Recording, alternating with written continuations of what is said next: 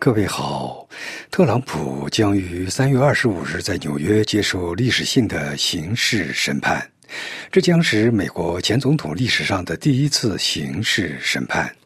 此案涉及为掩盖与一名色情电影女演员的关系而支付酬金封口。不仅如此，美国前总统十月总统大选的候选人还被控选举施压以及不当处理国家机密文件，共计九十一项罪名。这位共和党人坚称自己在所有这些案件中都是无辜的，向色情影星付款。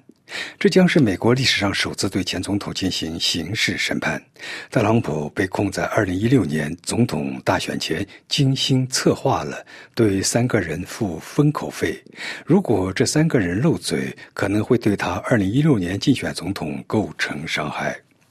此案争议焦点是特朗普向色情女演员斯托米·丹尼尔斯支付的一笔十三万美元的款项，以掩盖其早在二零零六年就被指控的婚外情。在特朗普被指控的三十四项罪名中，每一项最高可判处四年监禁，但纽约法院也可以判处替代刑罚，不将他送进监狱。不过，这次审判不会是特朗普法律纠纷中最重要的一次。一些观察家甚至认为此案证据脆弱。国会山袭击案对特朗普来说，另一个更具破坏性的案件是他被指控试图扭转由拜登赢得的2020年总统选举结果。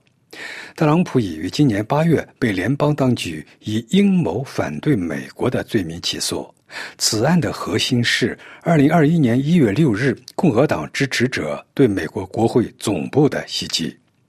审判原定于3月4日在华盛顿开始，但现已推迟，以便有时间裁定是否应给予前总统刑事豁免权。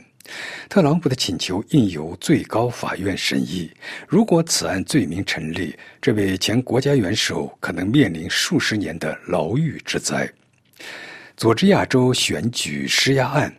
这位美国前总统被控在2021年1月2日打电话给美国南方佐治亚州一名官员，要求他设法找到1.2万张写有他名字的选票。在此案中，还有大约十人受到指控，其中包括他的前律师朱莉安妮。检察官借助一项关于有组织犯罪的法律，对他们提起诉讼。根据该法，犯法者将被判处五年到二十年的有期徒刑。特朗普已要求撤销指控，声称检察官因与一名负责此案的律师有亲密关系而犯了渎职罪。隐藏国家机密文件，特朗普还被指控在2021年1月离开白宫后，私人保留涉及国家机密卷宗，危害了美国国家安全。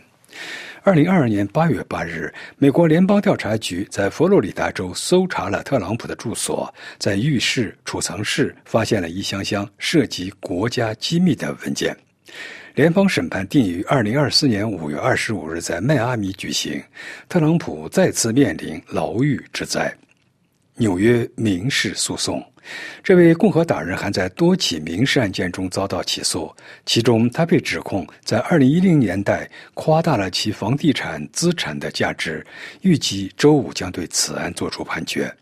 特朗普还被勒令向女作家卡罗尔支付高达八千三百三十万美元的赔偿金。理由是他在担任总统期间对他发表了诽谤性的评论。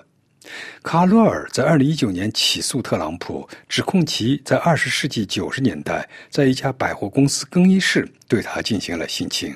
特朗普予以否认。卡罗尔认为特朗普破坏了他作为记者的信誉。各位听众，以上您听到的是安德烈主持的要闻分析，感谢日立的技术合作，谢谢您的收听。